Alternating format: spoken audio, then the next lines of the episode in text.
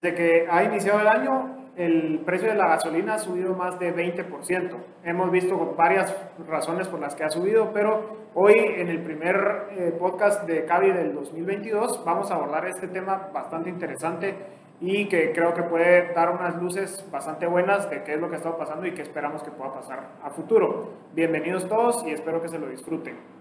Eh, para empezar, vale la pena mencionar y hacer una pequeña recapitulación, pues como saben, eh, desde inicios de año se ha venido, y de hecho desde el 2021 se ha venido especulando de, una invasión o un conflicto bélico que pudiera eh, desentonarse entre Rusia y Ucrania. Y a finales de esta semana pues vimos con, con, bastante preocupación que empieza, empiezan a verse señales más claras y de hecho invasiones a varios, a varios frentes, no solo del este de Ucrania, sino de, en, en toda Rusia, incluso ya en la capital, en Kiev.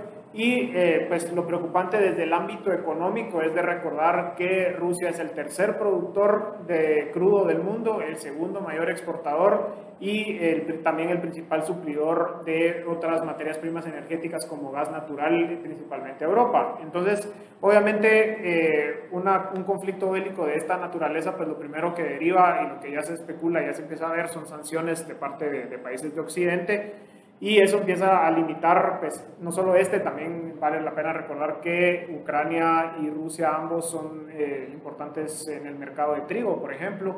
Entonces, son varios productos que, cuyo precio se va viendo afectado por, estas, por, esta, de estos conflictos geopolíticos. Entonces, eh, empezamos a ver esas señales con bastante preocupación y obviamente para, para Guatemala pues no, no, estamos ajenos, no tenemos un comercio muy fuerte con Rusia o con Ucrania, pero eh, sí nos vemos afectados por estos otros productos que al final se mueven en mercados mundiales. Pero eh, lo que queremos también es tratar de determinar cómo va a afectar eso a Guatemala y ahí con eso pues eh, Diego nos tiene algunas noticias que contarnos. Contanos Diego, ¿qué, qué has ido investigando?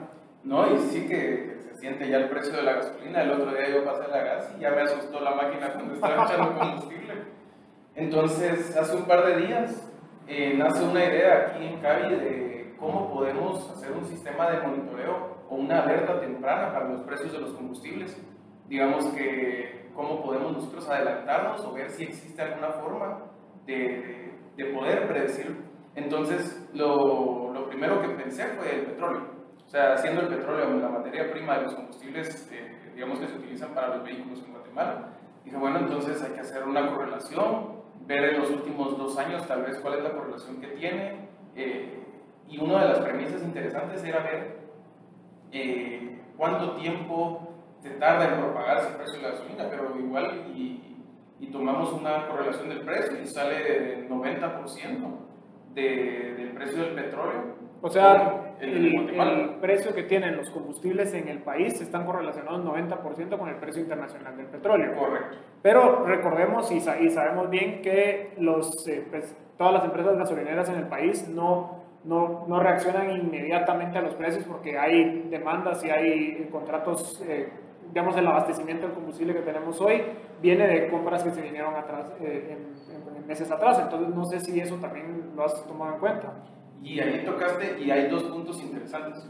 Primero fue que, digamos, el, el, primer ejercicio se hace con el precio del petróleo, pero luego también comparar con el precio del combustible en Estados Unidos.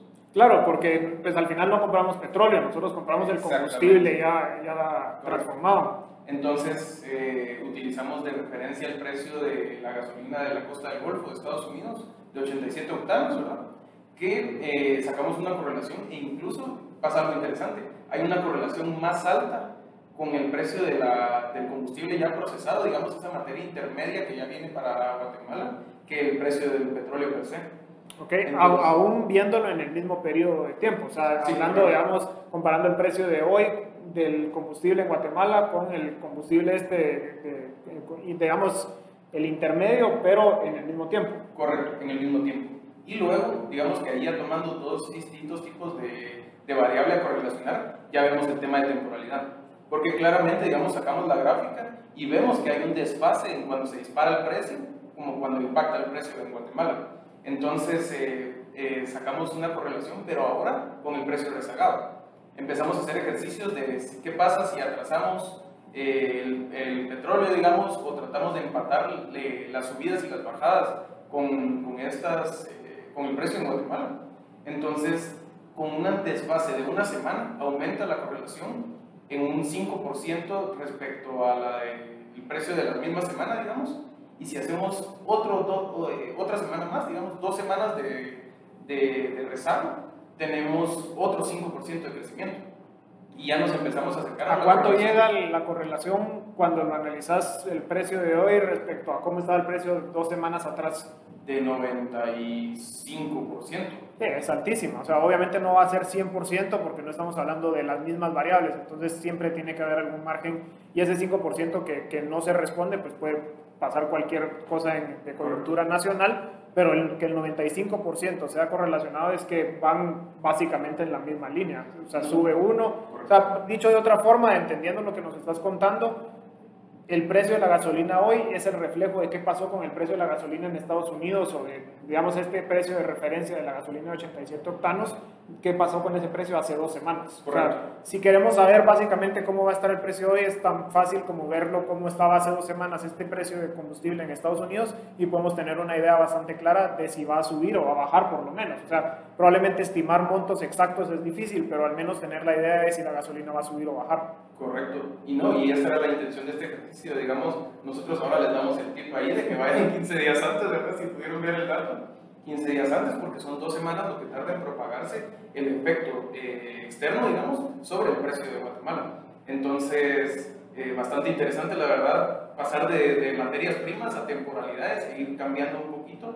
Y ya luego vamos viendo cómo va impactando eso en Guatemala. Porque, digamos, al ser el combustible diésel, digamos, de, que se utiliza en los camiones, y los camiones se utilizan para transportar producto agrícola, entonces, ¿cómo va jugando esa parte en, en los precios nacionales? Ah, bueno, y ahí, ahí viene el otro tema del estudio que, que estabas haciendo, que creo que es bastante interesante, porque, pues como bien sabemos, el combustible es un insumo vital para una amplia gama de bienes y servicios, ya sea porque es para la cadena de transporte o para la generación de energía. O sea, el, combustible al final es, es, un insumo vital y entonces definitivamente si sube, pues también va a influir otros precios. ¿Y qué precios tienden a subir cuando sube el, el combustible? Tengo en la mente el top 3, digamos que fueron las correlaciones más altas, correlaciones del 90% también de los 90 para arriba, digamos. No, el, no tengo en la mente el número exacto, pero el 90 para arriba. Frijol, top número 1, y nosotros sabemos que somos grandes consumidores de frijol en Guatemala. La carne de res también es el número 2. Y la tercera, si no estoy mal, es el sorgo. Entonces vamos viendo un poquito que son a los granos los que afecta el precio de, digamos así, a priori lo que, los top 3, dos son granos y el otro es la carne de res. Hay nada más una aclaración que creo que es bien importante y que solo estamos hablando de correlaciones, o sea, cómo tienden a moverse dos precios, o sea, el combustible con el frijol o con el sorgo o con la carne pero no, no estamos hablando necesariamente de causalidad, o sea, no necesariamente es que el precio del combustible subió el precio de estos productos, pero que en el análisis de cuántos años trabajamos de, dos años de correlación, dos años, en, o sea, en los últimos dos años han tendido a moverse el 90% del tiempo en la misma dirección, entonces, pues de alguna manera sí habla de una señal o de entender pues que si el precio del combustible va al alza, pudiera ir al alza el precio de estos productos, pero no necesariamente una causalidad. No, y claro, eso es un, eh, eso es un punto importante a aclarar, que cuando estamos tomando esto en consideración estamos hablando de, de, correlación y la correlación es hacia dónde están apuntando. No estamos diciendo que es una regresión y que está explicado por. Lo que estamos diciendo es que si uno apunta, digamos, a la derecha, el otro también va a apuntar en la misma dirección y qué tan fuerte, digamos, o qué tan bajo, ya va dependiendo, pero, pero sí hay una relación, digamos, así a primera vista. No, nos ayuda muchísimo a entender qué pudiera pasar, eh, pero sí vale la pena hacer esa aclaración que no estamos hablando de, de, necesariamente una influencia, ahí son otros ejercicios econométricos para poder determinar causalidad.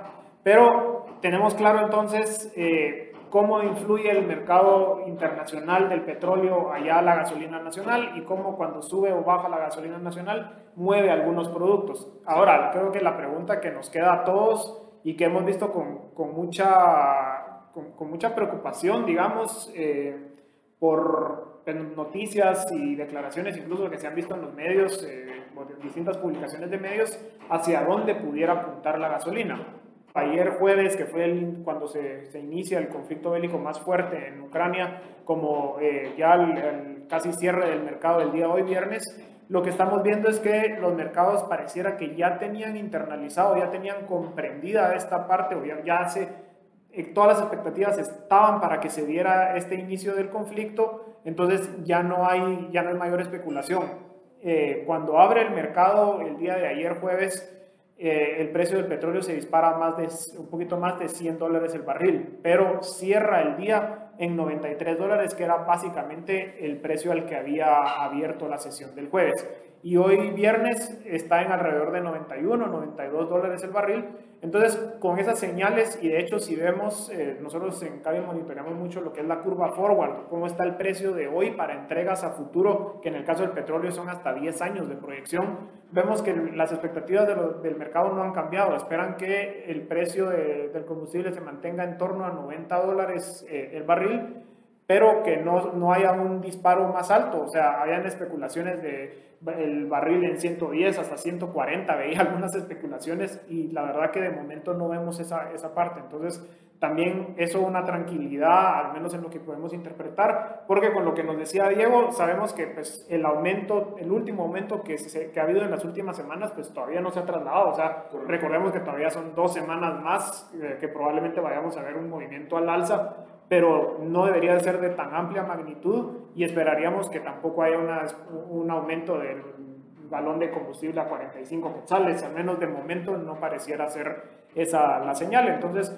pues de alguna manera sí veo una tranquilidad, no sé cómo lo ves vos, pero creo que, no, hay... Y eso es muy interesante también, que ese es otro ejercicio econométrico, digamos, que es como sobre reacciona o subreacciona a los disparos del... O sea, no necesariamente porque se disparó hacia arriba fuerte, se va a disparar en la misma magnitud. Entonces, tomando el tema ahí de la causalidad y todo, no tomamos en ese, ese factor, digamos, de, de la sobrereacción o la reacción eh, en cuenta, pero eh, como decimos, las expectativas a futuro de los mercados ya toman en cuenta que hay una corrección en el precio del petróleo que no va a seguir subiendo como se había visto en otros lados. Entonces, creo que por el momento calma un poquito las expectativas, ¿verdad?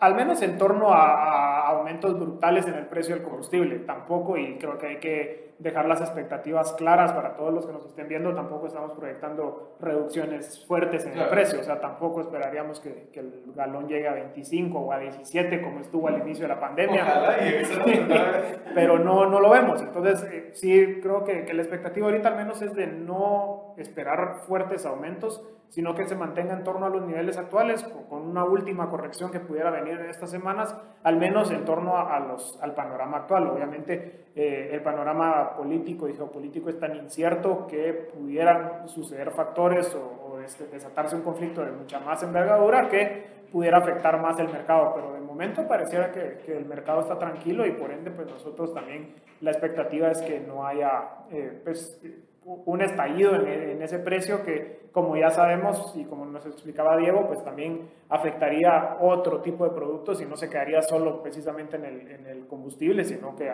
tiene, tiene su efecto en otros productos que están fuertemente correlacionados.